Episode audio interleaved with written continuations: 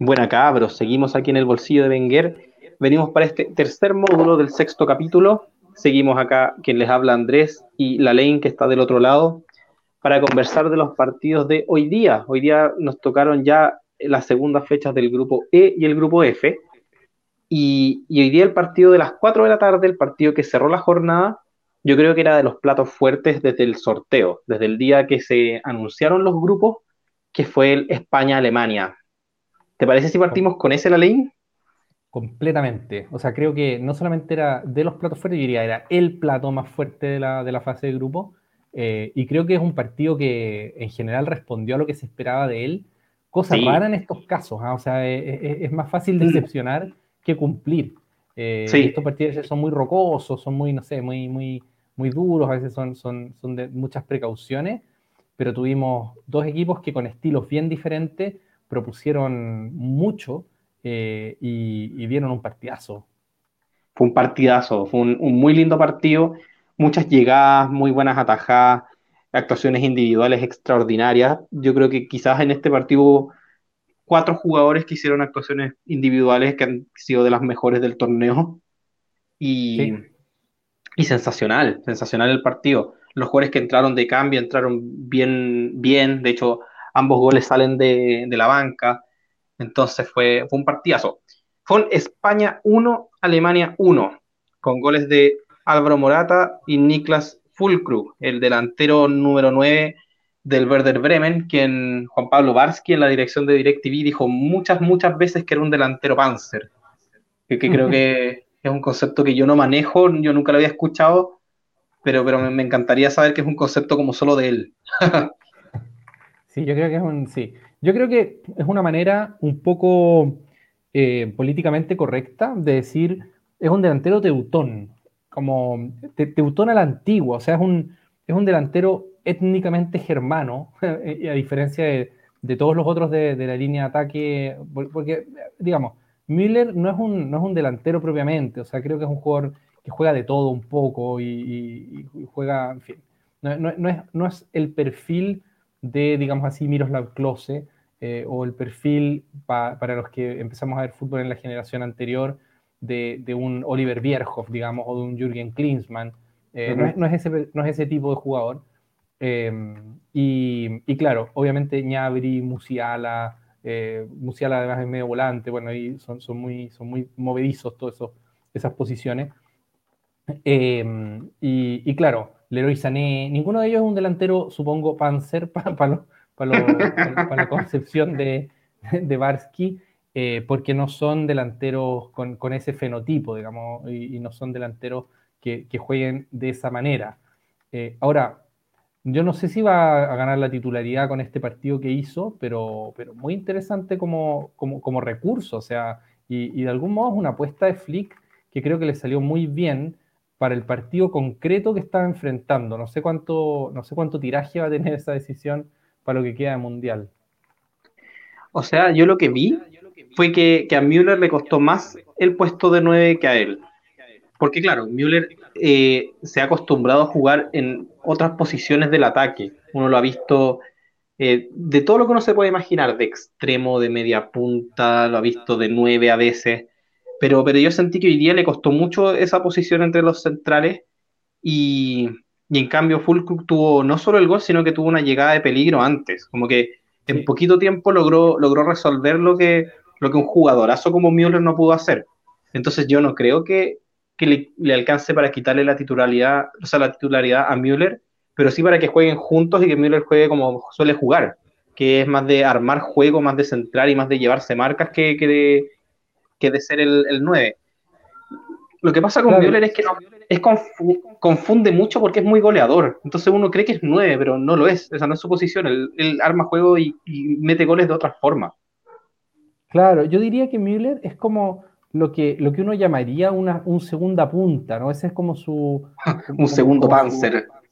un, segundo panzer. Pero es que yo creo, más allá del concepto de panzer, que yo sé que te, te fascinó, me refiero como al, al en fondo Robert Lewandowski es el 9 del, del, del Bayern, ¿no? Y claro, obviamente no es alemán, entonces no, no lo puede acompañar en la selección alemana, pero históricamente eh, como Müller lleva mucho tiempo jugando con un delantero de referencia delante de él.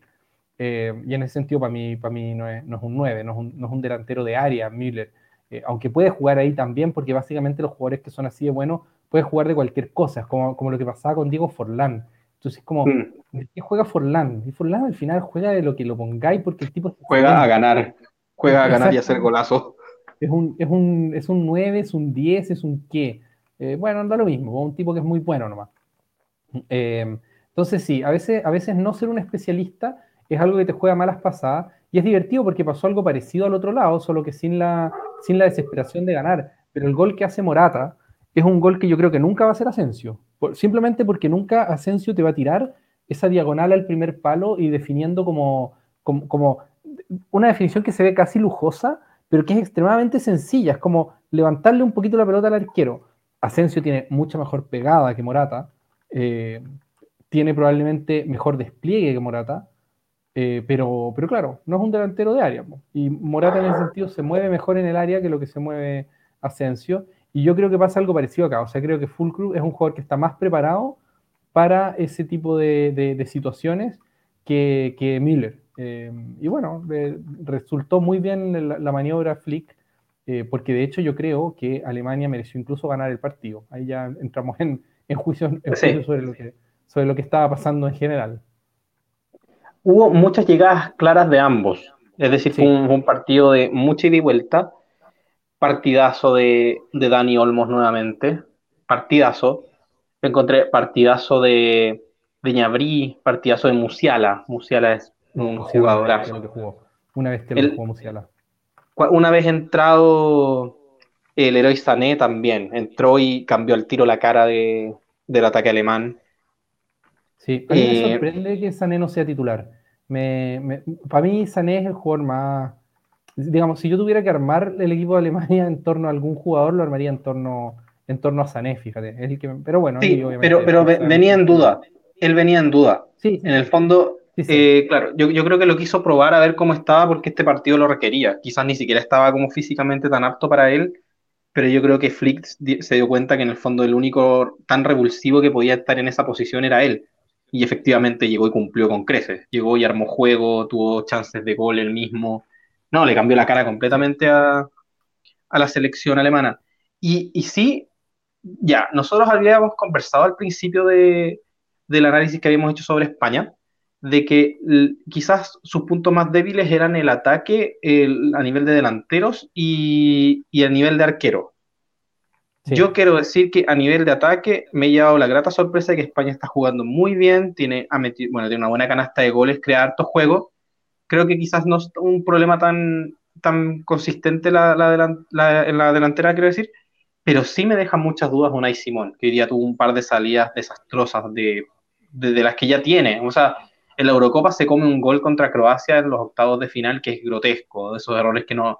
En el fondo por esos errores de Gea no está en la selección. Y, y, los cometió hoy día. Pasaron piola porque fueron jugadas que Alemania no supo resolver. Claro. Pero, tuvo un par de salidas. Le da un pase a en el área, digamos. Sí, sí, sí, sí, no, y, muy mal. Jugadas que, en vez de reventarla decide salir con un toquecito, que es esa misma jugada de Ñabri en el primer tiempo, y, que menos mal que estaba lleno de gente, pero, pero sí, como errores de, de quizás, ni siquiera de técnica, errores como de criterio, no sé, no sé qué será, pero, pero en ese sentido, si, si es por eso, por errores así que no lo llevamos a De Gea, entonces no, no, me lo explico, porque De Gea yo creo que es mejor que, que Unai Simón en, en las cosas en las que es bueno, y los errores son los mismos al final. Claro, sí, yo creo que, bueno, aquí Luis, Enrique es un, es un entrenador como muy, muy de llevar a los suyos y le da lo mismo lo que opine el mundo, ¿no? Y es como, y casi que en, vez de darle lo mismo, si es que el mundo opina algo contrario, lo que, ah, digamos, lo que opina el mundo, él va a querer opinar algo contrario, y es así como bien, bien, bien peleador en el fondo, digámoslo así, ¿no? Es el, el Lieberman del fútbol español. Exactamente, su, su, vocación es la contienda, es como, la, es como, es como polemizar. Eh, y digo esto sin ningún ánimo como de, criticar eh, demasiado a Luis Enrique, me parece un entrenador excelente, como hemos dicho excelente. cada vez que hemos hablado de él. Eh, de hecho, a mí me parece que el equipo que se ve más aceitado de todo el mundial es el español. Siendo que por jugadores no me parece que esté, que esté como para, para ser el gran favorito, pero así como andamiaje, el equipo español me parece que es el que tiene como, digamos así, más mecanizados los movimientos, por decirlo así. En fin. Lo veníamos diciendo. El, que ha logrado armar Luis Enrique. Sí, sí, completamente. Eh, ahora bien, em, lo que creo es que em, Alemania logró en tramos muy largos del partido imponer sus términos y que España se encontró con el gol en un momento eh, en, el que, en que Alemania estaba siendo superior. Eh, al, menos, al menos esa es mi, interpretación. Yo entiendo que aquí cada uno puede, puede, interpretar lo que quiera porque era un partido obviamente muy, muy, muy, muy fondo, y podía caer para cualquier lado. Le anulan a Alemania un gol que está bien anulado, pero, pero que, que en fin, pues es, es, un, es, una situación así complicada. Creo que en el primer tiempo hay un tramo largo en que España es bastante superior y que coincide con un lamentablemente mal momento o, o no sé, al menos falta de fineza de Ferran Torres y que yo, yo cuando decía lo de problemas de, España en las áreas, me refiero a algo como esto, ¿no? A que a Ferran Torres le das dos ocasiones muy claras para hacer goles y no hace ninguno de los dos. Es como, como esa situación en que tú decís, si le ponís esas a Ener Valencia jugando por Ecuador, te hace dos goles en esas dos jugadas, ¿cachai? Eh, o, se los da incluso, no sé, como a probablemente a Lautaro Martínez y tal vez te hace un gol al menos, eh, y si se lo das, no sé, en fin, o, a Edu Vargas en su mejor momento, Edu Vargas también te hace esos goles como los que, los que no hizo Ferran. Entonces, para mí ese, ese problema de España sigue siendo real, que es que crea más fútbol que el que, que el que, logra, que el que logra traducir en goles. Eh, pero bueno, eh, obviamente España está jugando muy bien y, y, sí, tuvo, tuvo los problemas que tú dices una y Simona y estoy completamente de acuerdo también. Sí, en lo demás, yo creo que, fue un partido de, más aciertos de todos que de errores individuales. Yo creo que, en lo general fue un partido de muy alto nivel, el partido probablemente de más alto nivel que, hemos tenido hasta ahora. Y, y, deja también el grupo abierto, no es el resultado que quería Alemania, pero Alemania está lejos de estar muerto. O sea, depende un poco de que Japón no le gane a España. O sea, ese, ese es en, en el fondo el punto de quiebre. Si Japón le gana a España, Alemania se despide del Mundial pero, pero por lo que yo entiendo de, tanto la selección española como de Luis Enrique, Luis Enrique no va a salir a regalarle el partido a Japón. Claro. Y, Alemania tiene que salir a ganarle a, Costa Rica. Efectivamente. Que, yo creo que es una tarea que puede, puede lograr. Es decir, por nombres y por cómo juegan, debería. Ahora, sorpresas siempre ocurren. Sí, efectivamente. Yo, esto, esto, eh, hay una cosa aquí que es medio complicada, porque para mí el partido de España eh, con, Alemania está muy condicionado por el partido anterior, eh, por el partido, digamos, de, Japón con, Costa Rica que tocabas de mencionar. Porque Japón, digamos, no es que quiera saltar a ese y, olvidarme del otro partido, sino que quiero agregarlo al análisis, así como, como meter ese resultado, porque Japón me parece que sigue siendo claramente mejor que, Costa Rica, a pesar de que hayan, de que hayan, de que hayan perdido ese partido hoy día. Eh, pero es como una absurdez lo que le pasó a Japón. Es como, es como una cosa así digna de, México en el Mundial del 2018, ¿cachai? Como, como le ganas al difícil y pierdes contra, contra Costa Rica, como estás hablando en serio que estás perdiendo este partido. Eh, y sí, pues hablaban en serio y lo perdieron. Y, y perdiendo ese partido, le regalaron una vida entera a Alemania, porque si es que Japón le hubiera ganado a Costa Rica como tenía que ocurrir, Alemania estaría en este momento eliminada del Mundial, ¿cachai? Eh, y lo, que sería una, debacle. Entonces, Alemania como que salió al partido contra España sabiendo que, a diferencia de los escenarios normales, ahora el empate podía servirle. Contando, incluso, incluso la derrota. Incluso la derrota en algún, en algún 9-3-3-3 posible, claro, como la derrota tampoco era terminal. Exactamente, exactamente. Em, ahora, claro, como tú dices, el, si es que España perdiera con Japón, otra vez está todo muy complicado, pero ahí incluso empieza ya a verse la diferencia de goles y, en fin, ahí hay como otras consideraciones. Obviamente España por diferencia de goles está siempre clasificada porque le, metió 7 a, Costa Rica, pero Alemania es una selección que en, en, la necesidad creo que puede perfectamente golear a Costa Rica y, en el fondo quedar, quedar con, un puntaje que, no sé si llegar a los siete goles que hizo España, eh, sería increíble un, grupo que se definiera por diferencia de goles y en que haber ganado 7-0 sea insuficiente. Eh, sería increíble. Eso no sé si ha pasado alguna vez. Pasó. Pero, en fin.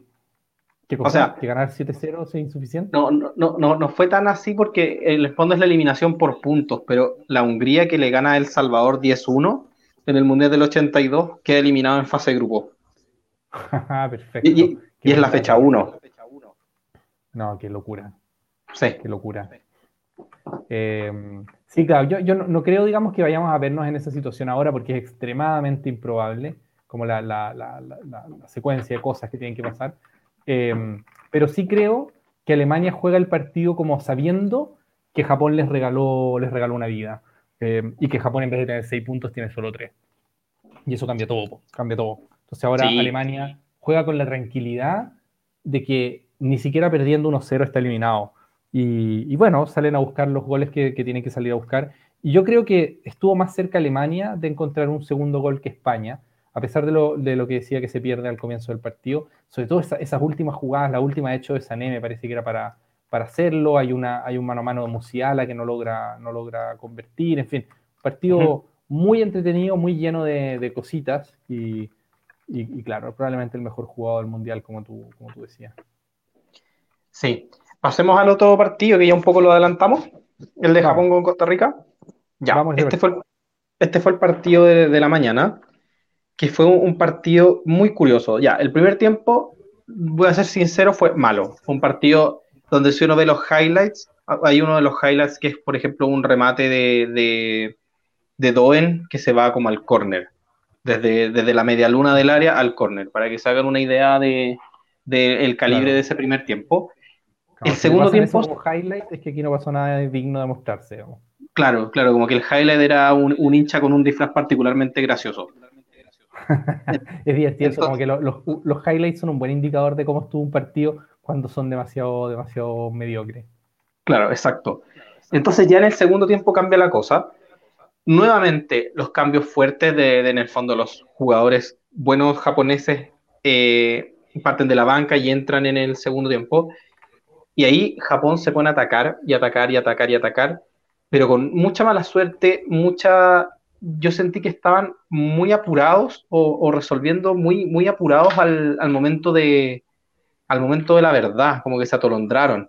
Entonces hubo un par de jugadas que fueron remates, eh, por ejemplo, teniendo un pase claro al cual abrir el juego y hacer un remate más fácil, no, el remate un poco más complicado, pero porque era más rápido. Sentí que, que eso estaba pasando y así se fue, esa fue la dinámica, creaban jugadas, una que otra tajada buena de Keylor nada, hasta que de repente en un accidente, y esto es un accidente por donde uno lo mire, una mala salida de Japón, que recuperan, que recupera rápidamente eh, Tejeda, habilita a Fuller, y, Fuller es lateral, estaba jugando en ataque por, por X motivo, y, y Fuller saca un zurdazo a colocar muy bonito, que sin embargo podría tener una complicidad de Gonda, o sea, uno lo ve a simple vista y Gonda la toca, pero la pelota entra igual.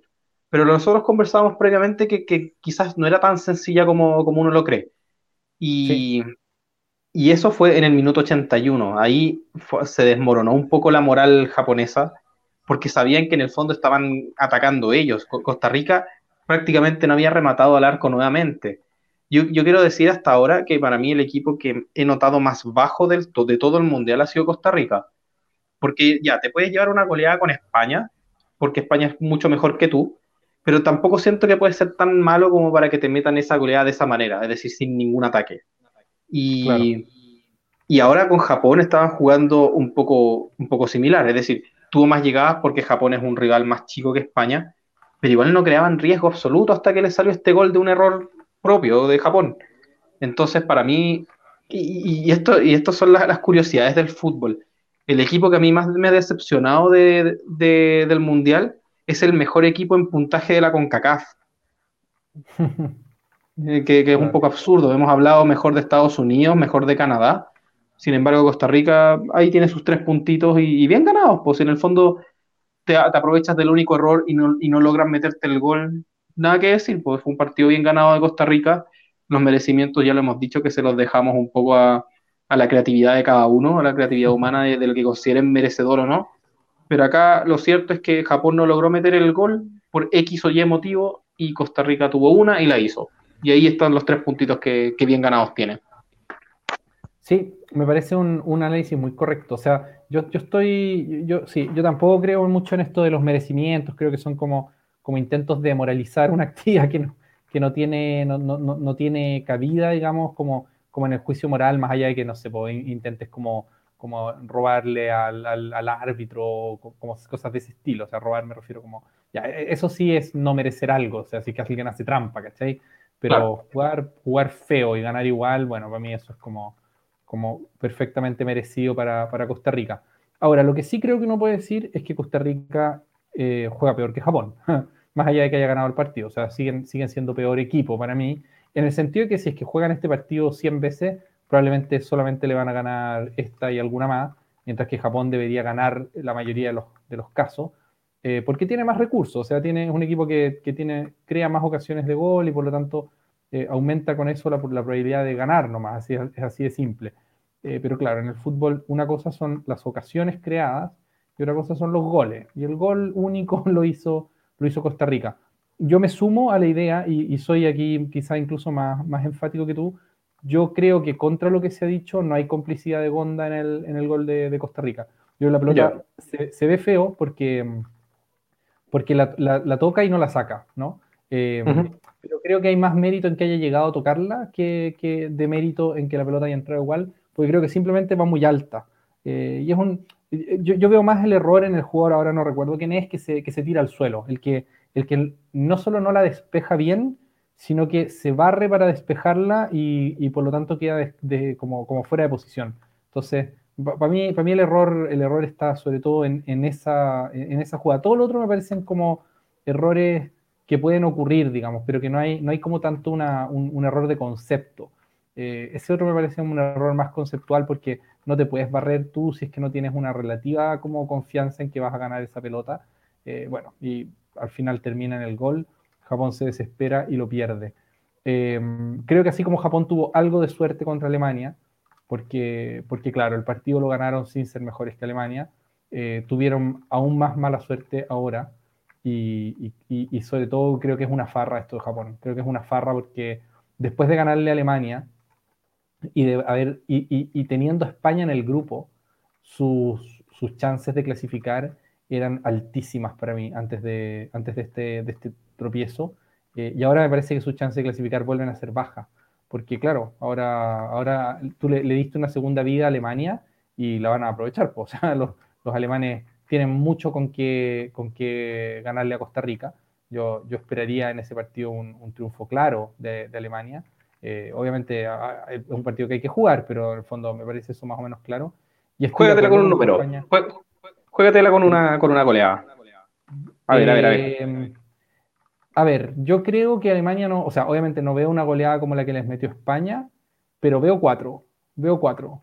Ya. Y, me, a mí me, decepcionaría si hacen solo dos. O sea, para mí, bajo, bajo 3-0 es que Alemania está, sí, está como con, con la pólvora mojada, digamos. Eh, esto sin, sin, ánimo de ofender a, los costarricenses ni, ni, de menospreciar a nadie, pero creo que lo que han mostrado es, como, como tú decías, es poco. Es poco para, como para levantar una candidatura seria a clasificarse, siendo que en términos numéricos están ahí. O sea, pueden. Si, ellos, si, Alemania se enreda, como, como, como, hemos hablado varias veces ya, sentí que empiezan a pasar los minutos, el, el 1-0 no llega. Eh, o sea, puede de repente en un contragolpe te hace un gol, te hace un gol Costa Rica y cómo te lo saca y, y, y, Costa Rica te puede terminar clasificando con seis puntos, ¿cachai? Uno no lo sabe. Pero si fuera como lo que me parece más normal que ocurra, creo que Alemania, si se pone arriba en el marcador relativamente temprano, el partido debería poder golear. Esa es mi, mi impresión. Perfecto. Sí, buen, buen análisis. Y, y bueno, en el grupo acá tampoco hay ningún eliminado aún, como bien dijimos. Todo se define en la última fecha. Y, pese a, las vueltas que ha tenido este grupo, quizás termina pasando la lógica y terminan clasificando España y Alemania igual. Eso es muy probable. Por, por, cómo, por cómo se armó, se armó este, este candombe. Así es. Pasemos al grupo F y finalizamos con los grupos que han jugado hasta ahora. Pasemos al grupo F eh, solo quiero volver a decir, impresionante los niveles individuales de algunos jugadores en ese partido. Y estoy pensando en Gaby, estoy pensando en Pedri, ellos dos por el lado, por el lado español, y en, sobre todo en Musiala por el lado, por el lado alemán. Musiala me parece un jugador que puede marcar una época, ¿ah? me parece un jugador que si tiene la evolución que uno esperaría que tuviera, me parece un monstruo de, futbolista, un monstruo.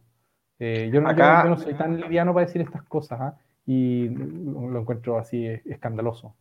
Yo, sé que, la, nuestra audiencia no te conoce, así que yo les voy a decir a todos que con esto el Lale está diciendo que va a ser mejor que Pelé.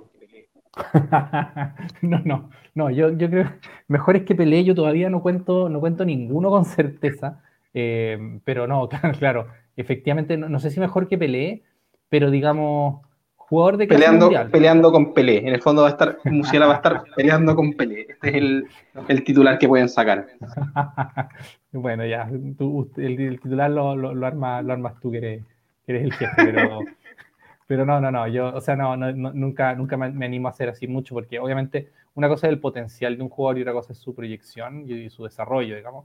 Em, pero me parece que Musiala ha mostrado en todas las fases de su carrera que es un jugador eh, absolutamente excepcional. Quiero decir, creo lo mismo de Gaby, ¿ah? creo lo mismo de Gaby.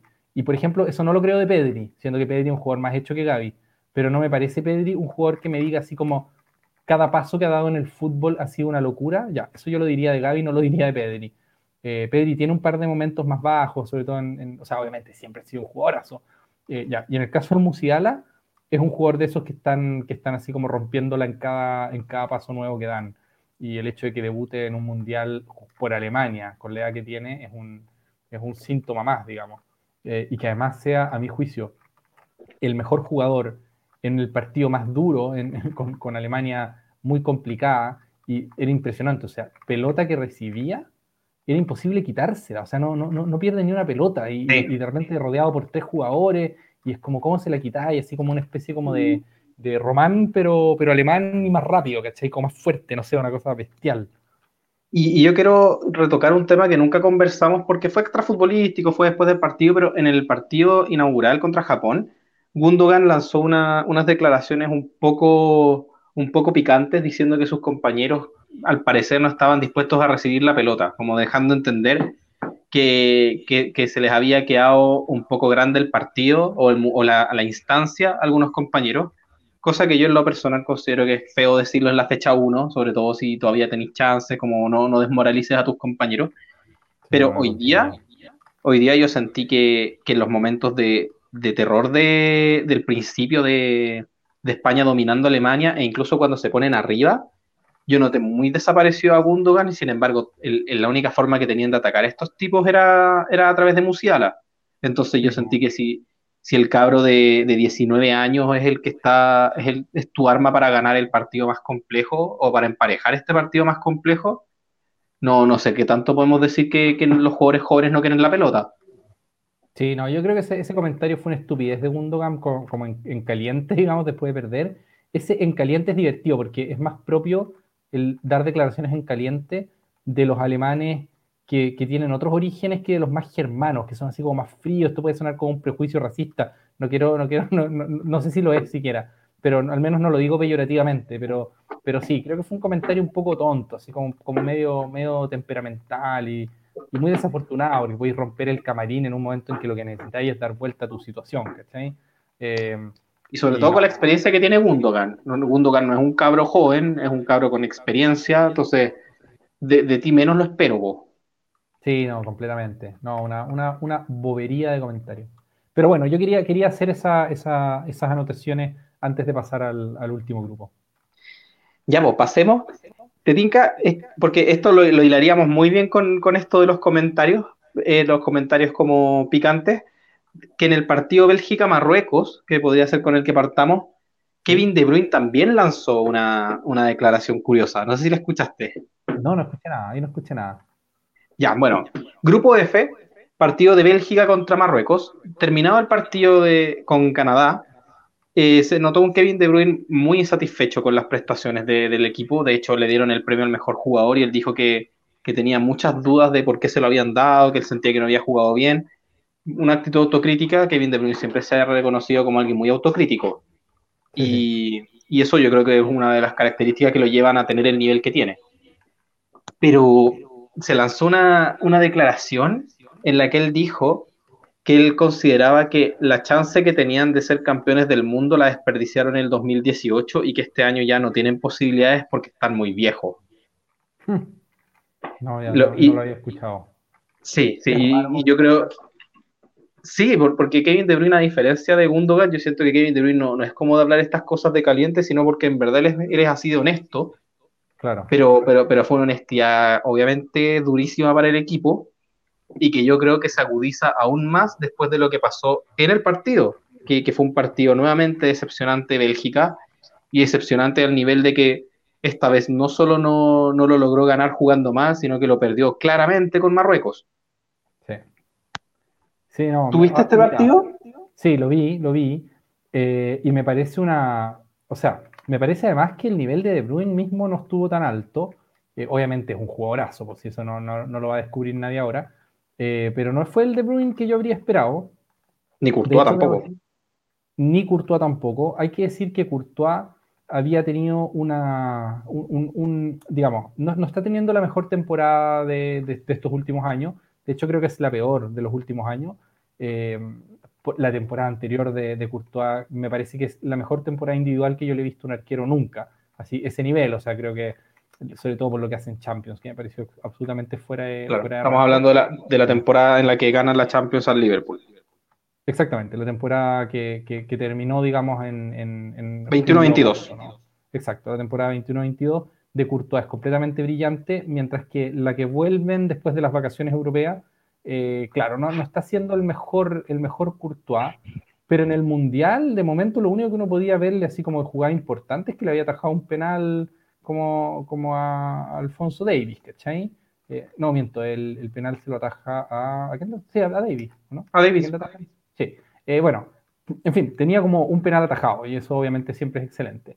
Em, pero hoy día, incluso antes del gol, que, le pasa como por debajo del brazo, que es como un gol que a un arquero como Curtón no espera que le hagan, eh, tiene el gol anulado a Ziyech, en que también reacciona como torpemente, la pelota le pega en la guata, es verdad que está tapado y que ninguno de los dos es tan fácil, pero son goles, son goles que uno espera que Courtois evite.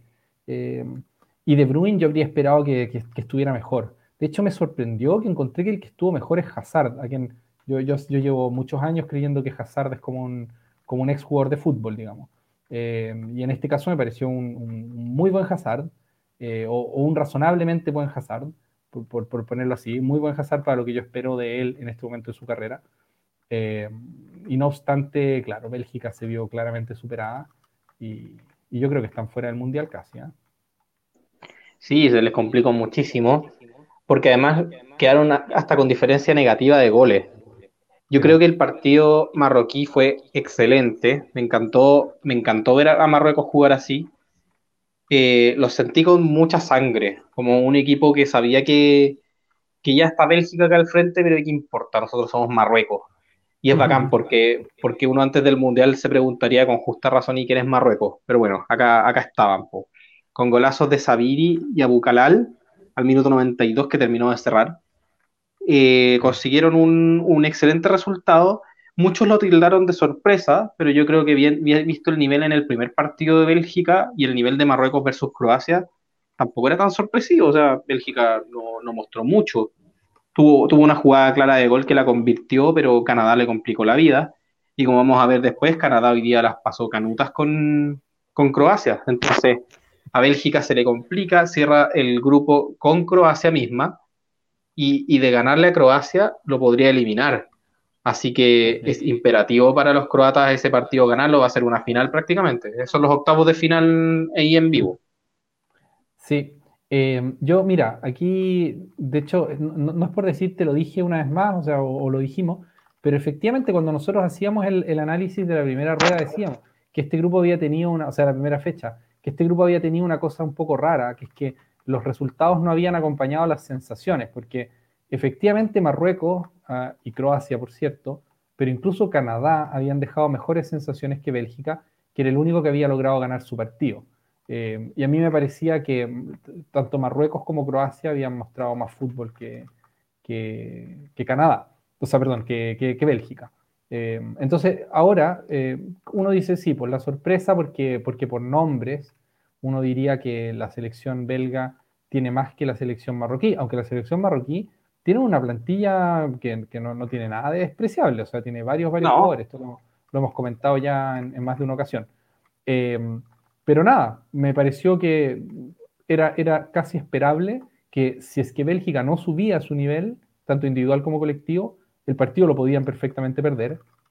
No subieron su nivel y lo perdieron, pero en el fondo, si uno, si uno hubiera sabido que, Bélgica iba a seguir jugando como había jugado el primer partido, creo que lo normal era que Marruecos les ganara. Y yo diría ahora lo mismo, o sea, si, Bélgica no sube su nivel para el último partido, lo normal es que lo pierda también y que termine el grupo perdiendo con, Croacia. obviamente pueden subir su nivel porque tienen muy buenos jugadores de fútbol, pero, pero, pero sí, lo, que hemos visto de Bélgica no le da para meterse en octavos de final.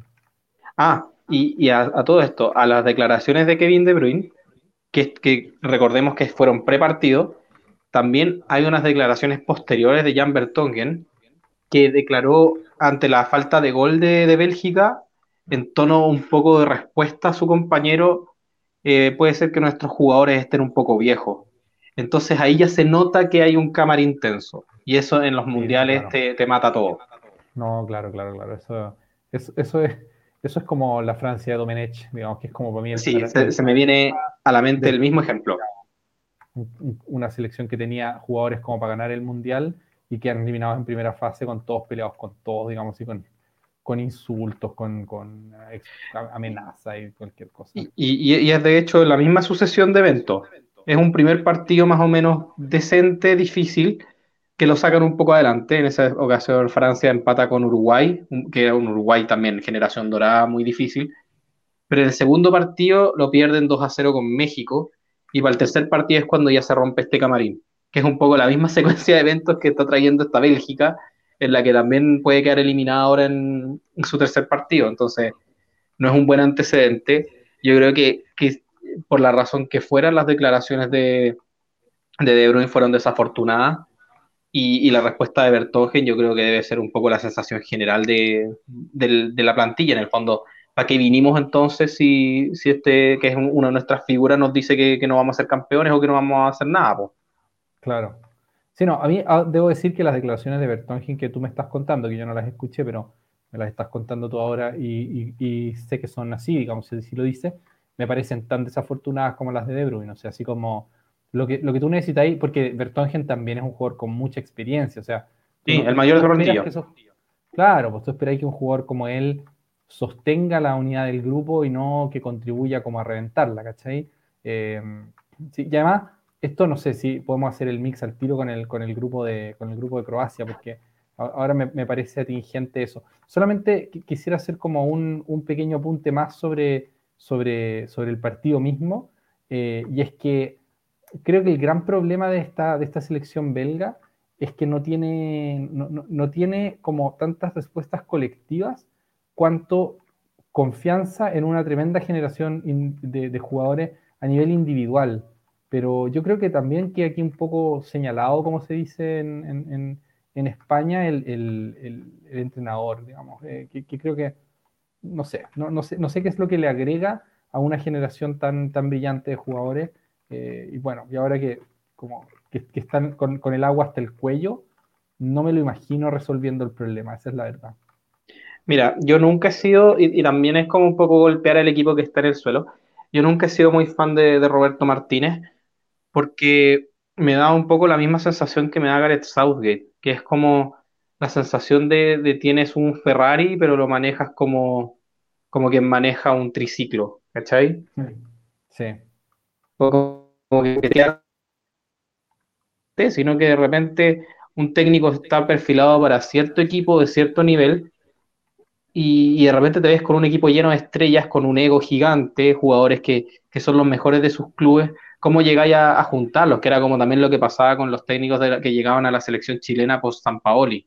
En el fondo, claro. ¿cómo, esperáis, manejar el ego de, de jugadores como Arturo Vidal, Gary Medel, que no necesariamente te, diga que sean conflictivos, pero son jugadores como ya demasiado consagrados para que, para que un técnico de un nivel un poco más bajo les diga cómo qué, hacer. Son jugadores que ya saben lo que ya han ganado cosas.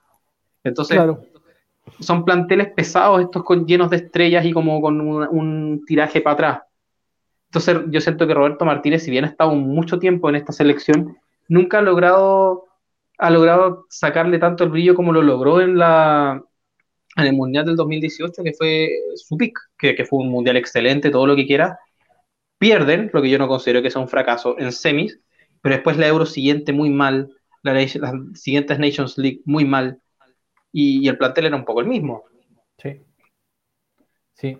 Y a mí me llama la atención, aquí puede, parecer contradictorio con lo que dije antes, pero me llama la atención, por ejemplo, eh, que, le entreguen la capitanía a Eden Hazard. Eh, porque lo mismo, o sea, hoy día yo creo que jugó bien Hazard para lo que puede dar, pero me parece un jugador al que no se le pueden entregar como ese tipo de responsabilidad a estas alturas de su carrera, si lleva prácticamente tres años como un jugador retirado, o sea, como un jugador que es no, es que sea reserva de, Rodrigo Góez, que, eso ya uno podría decir, es que Ancelotti y, antes que él, eh, como Zidane, digamos, han tenido a veces que inventar gente en posiciones, así como, como, como reconvertir laterales, reconvertir volantes mixtos, para que jueguen en la posición que se supone que es la posición buena de Hazard, estando Hazard teóricamente disponible y que no juegue ni un minuto, digamos, en un clásico en el que termina jugando ahí como, no sé, cualquiera, cualquier jugador, realmente cualquier jugador. Luka Modric de falso 9, ¿cachai? Como para poder hacer un, balance y no tener que meter a Hazard, que uno sabe que jugar con un jugador menos. Entonces, más allá de la crítica a Hazard, que no, tiene ni una culpa él quizá en todo esto, o sea, tuvo una lesión muy fea, nunca, nunca, nunca logró reponerse completamente de esta, de esta placa de titanio que tenía, y en fin, y todos esos temas más las subidas de peso y qué sé yo. Pero para mí es muy rara decisión de un entrenador que, tiene una, plantilla tan vasta que le entregue la capitanía, por ejemplo, a Hazard eh, estando, estando cuatro años sin ser titular en, el Real Madrid. No, y teniendo, y teniendo otros capitanes ya consagrados, Bertogen ha sido capitán, el mismo Kevin De Bruyne ha sido capitán, entonces el mismo tipo Courtois puede ser capitán, en fin. Eh, muy complicado el panorama para Bélgica. Si el, camarín está en, estas tensiones que son las que se perciben en los medios de prensa, igual que háganse una idea de que si sale en prensa es porque ya dentro es peor. Pero en el fondo a, prensa, a prensa sale un poco lo, maquillado. Pero quizás cómo están esas cosas adentro. No necesariamente estoy hablando de peleas, pero pueden haber diferencias de opinión, indiferencias, eh, Mm, quizás Claro, claro. Entonces, eh, la situación en Bélgica se ve complicada, sobre todo porque su rival de la última fecha es Croacia, que hoy día ganó un partidazo a Canadá. Y no lo digo un partidazo, siendo que un 4-1 puede parecer un partido así como muy superior. Yo creo que Croacia logró controlarse en un momento en el que Canadá le estaba pasando por encima, iba 1-0, estaba por caer el segundo, y sin embargo logran darlo vuelta y terminan prácticamente pudiendo haber metido 5 o 6. Le ganan 4-1 a Canadá, que, es un, equipo que me encantó. Me encantó Canadá, la verdad. Sí, es una pena que Canadá haya sido. Oh, Canadá ahora está matemáticamente eliminada también, digamos, se suma a Qatar en, ese, en esa triste lista. Eh, pero es completamente distinta la sensación que deja Canadá y la que deja, y la que deja Qatar, por ejemplo. O sea, Canadá es una, es una selección que da la impresión de que jugó mucho más que lo que, digamos, jugó mucho mejor que lo que sus puntajes y su situación actual indican. Em, hubo un momento en que Croacia estuvo, digamos, virtualmente eliminada del Mundial. Eh, en el momento en que están perdiendo y, están, y están como siendo inferiores, o sea, no, solo que estén perdiendo. Y ahí yo aquí, yo, aquí voy, a, voy a volver a, recurrir a, mi, como, como a mis propios análisis previos eh, me llamó mucho, digamos, me, parece que este es el tipo de situaciones en que es importante tener como, como un, un, grupo como con, con, muchas ganas de ganar, por así decirlo, así como con mucho orgullo nacional, mucha identidad, en fin. Eh, como, y, un, y un camarín unido.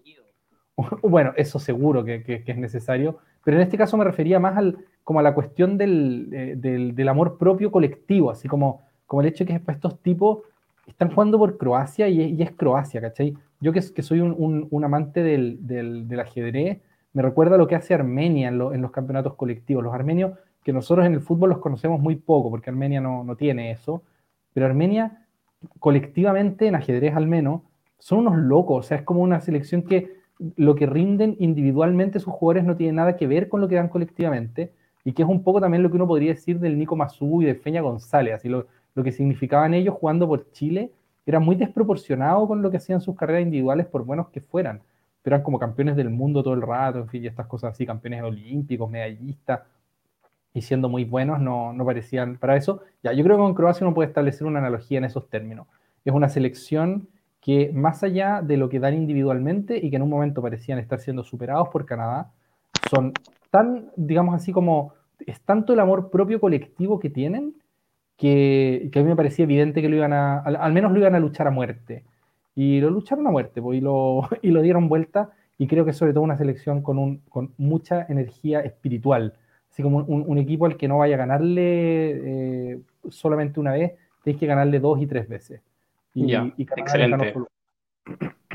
Claro. Bueno, acá también hay que conversar de la diferencia de plantillas que había, que era evidente. Canadá parte ganando con el gol más rápido hasta ahora del Mundial, que es un precioso cabezazo de Davis. Y, yo acá quiero hacer un, pequeño, un pequeño homenaje a este jugador porque imagínense lo que es para un crack de tu selección ser un poco la cara visible del regreso a los mundiales después de una chorrera de años. El único mundial que había jugado Canadá fue en el 86 y se fueron con, con sin meter goles. Entonces, el primer partido tuvo un penal, lo perdió, eso te debe afectar anímicamente muchísimo. Imagínate la culpa, me perdí el, primer gol de nuestra selección en el Mundial y sin embargo parte el partido, el segundo partido y lo marca él mismo, ese es de crack. En el fondo es un jugadorazo, lo demuestra semana a semana en el Bayern Múnich y, y, Canadá tiene suerte de tener ese jugadorazo que a mí me encanta, me encanta Davis.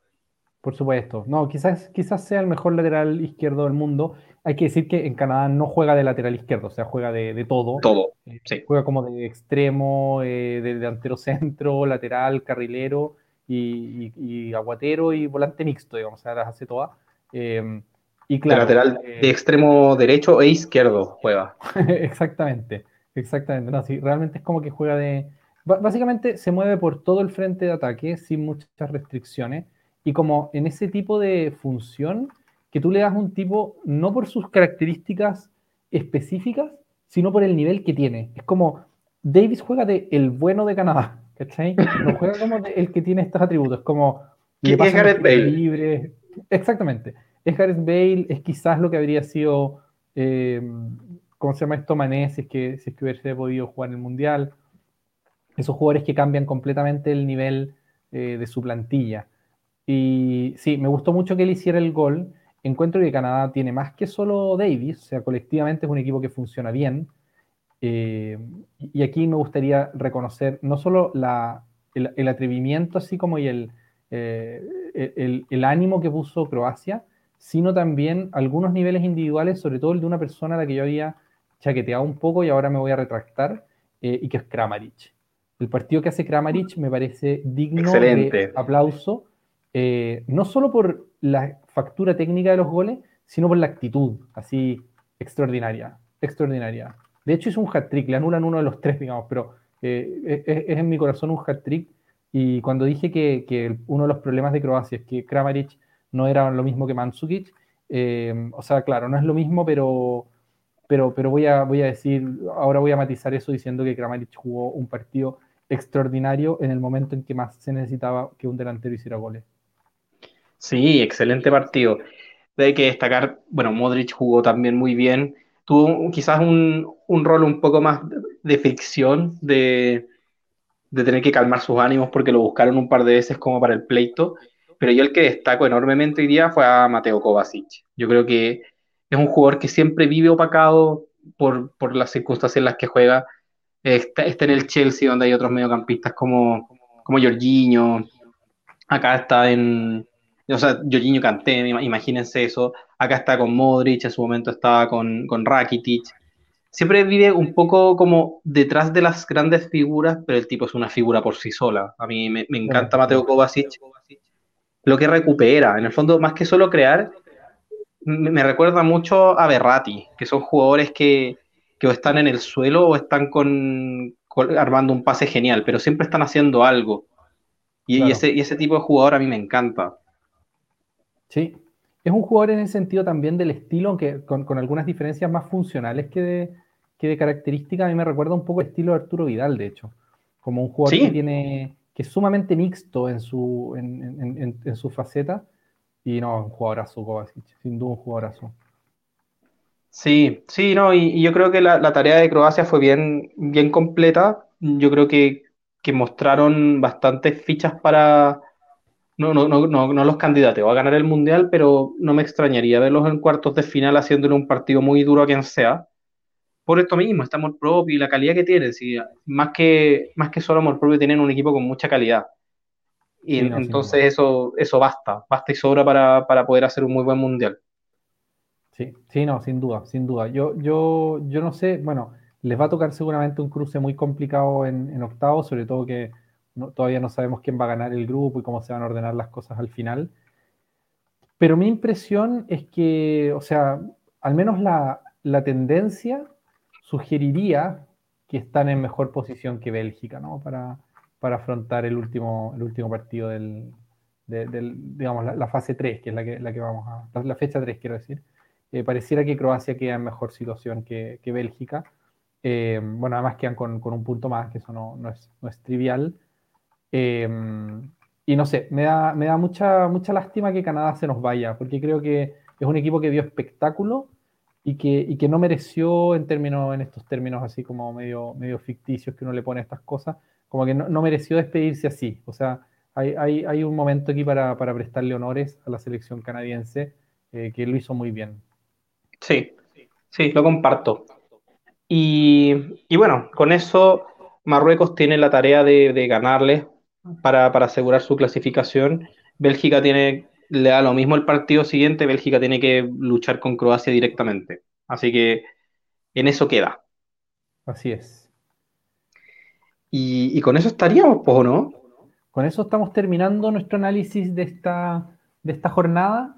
Eh, sí, algunos, algunos nombres que quedan así en, la primera plana. En mi caso, destacaría nuevamente lo de Enzo Fernández, el gol de Messi, eh, las presentaciones de Davis, de Musiala, del propio Kramaric. No sé, hubo, varios nombres que, destacar y que nos dejan eh, una, una, primera, o sea, una segunda fecha de momento muy, muy interesante. Así es. Así que vamos a volver nuevamente para traer más partidos, para traer más análisis de, previa. Se viene la, fecha 3, que es la fecha decisiva. Curiosamente, en este, en este mundial han habido muy pocos clasificados y muy pocos eliminados en la fecha 2. Por lo general, a esta altura ya se empiezan a morir varios, a caer varios, pero ha estado más parejo en ese sentido. Y, acá seguimos en contacto con ustedes, trayéndole lo último que, vayamos sabiendo nosotros y trayéndole las copuchitas como la de la de Bertongen, que, que siempre están buenas. Muy bien, pues. Saludos a todo el mundo, un abrazo grande y nos estamos viendo slash escuchando. Cuídense mucho y acá nos estamos viendo slash escuchando. Adiós. Ciao, ciao, ciao, ciao, ciao.